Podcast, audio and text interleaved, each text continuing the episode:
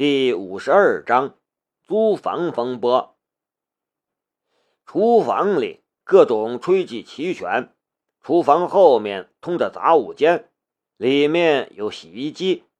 不论是想要做点饭，还是想要洗衣服，都很方便。虽然家具和电器都是旧的，但是够用就行。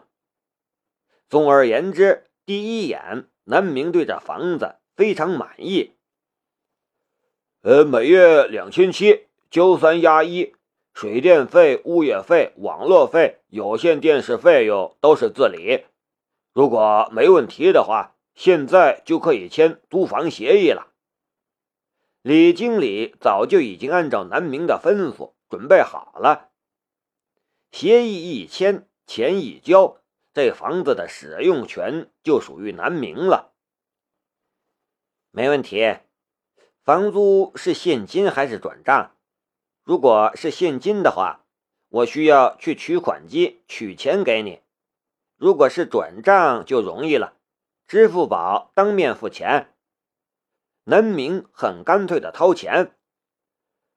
呃，还是现金吧，房租我也是转交给我亲戚。李经理笑道。就在此时，电梯门打开。一名中年人大步走了进来。李经理向前两步，说道：“刘叔，您可算是来了。看房的人已经来了，很满意，这就签协议了。”哎，房主却是叹了一口气：“呃，对不起，这房子不能向外出租了。为什么？”南明猛然瞪大眼，他早在几天之前就已经看好了这处房子，也已经打电话预先定下来了。这时竟然说不租了？怎么？李经理一愣，中年人道：“我还是把它卖掉吧。除了这个办法，我实在是没什么地方能筹钱了。”卖掉？可是，李经理还要说什么？中年人已经摇了摇头，然后对南明苦笑道：“小兄弟，实在是对不起，我这房子不能对外租了，你们还是找其他房子吧。”可是，南明有些生气，做人总要言而有信吧。你们怎么能说不租就不租啊？再说了，都这个时候了，让他去哪里找房子去？哎，真是抱歉。如果你们暂时没地方住，可以住在这里，只要这房子没卖出去，你们住几天都行。小李，卖房子的事儿还是要你帮我费心了。这倒是不麻烦。可是，小李无奈，中年人又说了几句，急匆匆走了。南明张大嘴站在那里，半晌说不出话来。呃，这个真是对不起，我会负责帮你们找到其他的房子的。李经理歉然道：“他为什么要卖房子？”南明问李经理。呃，刘叔的女儿生病了，看病需要很多钱，国内的一名专家一直预约不上，刘叔想要带她出国去看病，这可需要一大笔钱。唉，李经理叹了一口气，说道：“不过房子就算是卖，也不是一两天的事儿，你们可以先在这里住着，如果需要看房的话。”我也会提前通知你们，我也会留意和这里条件差不多的房子，如果有的话，一定会优先给您留下。李经理再三道歉之后，留下了几把钥匙就走了。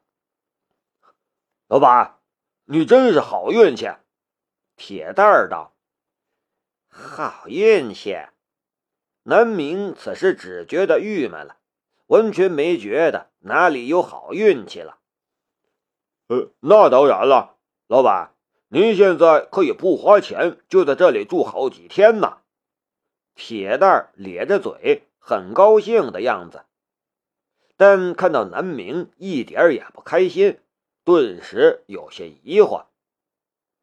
对铁蛋来说，不花钱的东西就是最好的。南明叹了口气，他需要的是一个安全、独立、稳定的后方，而不是像现在这样不稳定，甚至随时都有人会来看房的地方。就眼下来说，这根盲杖他不愿意带出去了，但他也不敢放在这房子里。被人偷了怎么办？而且这套房子是南明精挑细选了很久才找到的一间房子，其他类似的房子哪里有这么好找的？南明走到了窗前，低头看去，通过巨大的落地窗，整个校园都收在眼中。青阳大学并没有什么高层建筑。只有远方实验楼上的铁塔能够和这里的高度相比。如果可以租下来的话，南明决定一定要在这里放一个沙发或者躺椅，坐在这里安静的看书，一定是很惬意的事儿。不能把这里租下来，实在是一个很大的遗憾。但至少暂时是有地方住了。今天就这样了，先休息一下吧。今天晚上就先住在这里吧。南明取出钱来，递给铁蛋儿，去买三套床上用品。三套？铁蛋儿疑惑。我、你和阿云三个人，我我也能住在这里。铁蛋儿喜出望外。李慧云也有些异动，她从小就随着李土斌生活在各种犄角旮旯里，能有个安稳的地方睡觉都算是奢侈了，衣食住行甚至都还比不上普通的城市居民。有时候他还会怀疑，父亲拼死拼活，甚至做了那么多坏事，赚那么多钱，到底是为了什么？更不要说外面还有人在追杀他，南明身边对他反而是一种保护与伪装。打发了铁蛋儿和李慧云去买各种生活用品，南明自己坐到了沙发上，开始打电话。暂时安顿下来了，总是要报个平安的。温集县梧桐树荫笼罩的小院里。庆老爷子有些留恋的看着眼前的四方小院儿。他这辈子什么地方都去过，什么房子都住过，这小院儿比不上四合院的古朴，比不上别墅的气派，也比不过山居的清雅，但却是他最留恋的一处住所。临了老了。却还有这么一番奇特的遭遇，想想都觉得奇妙。而今天就要离开了，南明既然走了，他再留下也没什么意思了。而且他终究不是什么真正的老厨子，他虽然已经不再身居要职，但身上的事务何曾轻松过？这一个月其实就算是大病初愈的休养期，之后有的是凡尘琐事。该走了呀，庆老爷子叹口气：“这小没良心的，走之前也不给我告个别。您老人家可就冤枉南哥了。”卫士指了指旁边的摇椅。南哥送这个来的时候，可是叮嘱过您要保重身体的。庆老虎病愈之后，为人变得比之前随和了许多，就连卫士都敢跟他开开玩笑了。还没说两句话就走了，也没留下吃个饭，那算是道别。庆老爷子瞪眼，然后看向了那摇椅，就气不打一处来，就像是被人抢了玩具一般。对躺在摇椅上的中年人道：“啊，给我洗了。”中年人正是庆老爷子的第三子庆中阳。此时他难得露出惫懒的神色，一脸惬意的摇来摇去，全当没听到。给我赶下来，那是我的摇椅！庆老爷子怒了。对卫士下了命令。卫士左看看右看看，一脸苦笑的向摇椅走了过去。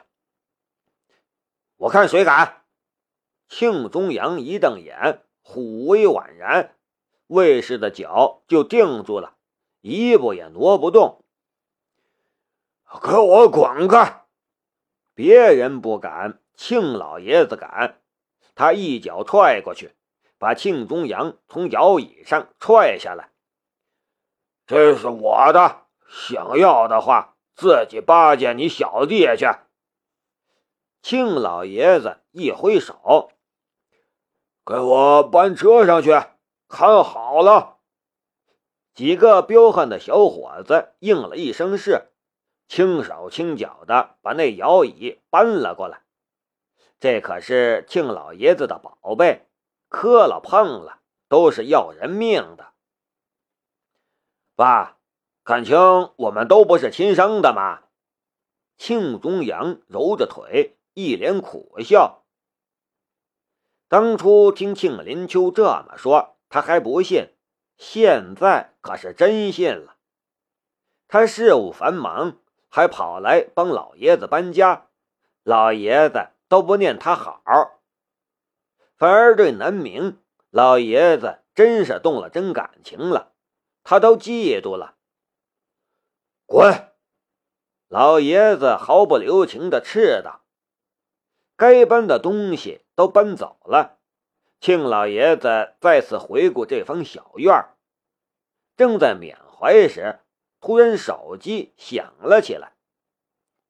把手机拿远了，眯起眼睛看了一眼。连忙接了起来，声音都柔和了起来。小明啊，伯伯，我到了青阳了，都安顿好了，打电话报个平安。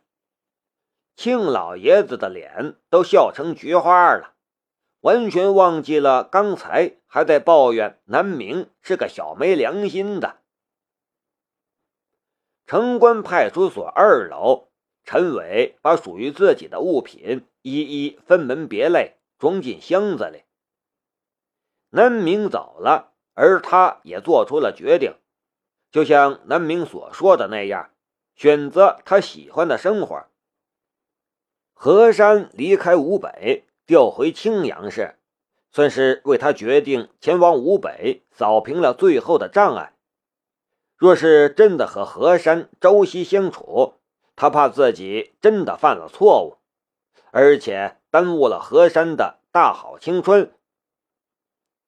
调令来得极快，上午他才刚刚做出了决定，下午就已经收到了调令，三日之内他就要到吴北市报道了。工作上需要交接的不多，日常的事务他都已经记录在了册子里。只要交给接替他的副所长就可以了。突然之间，他却发现，这个世界似乎离了谁都依然能够运转。他并不是像自己所想象的那么重要。门被人敲响，打开门，小李、瘦猴、老张几个人都等在那里。所长。小李说了一声，眼眶有点红。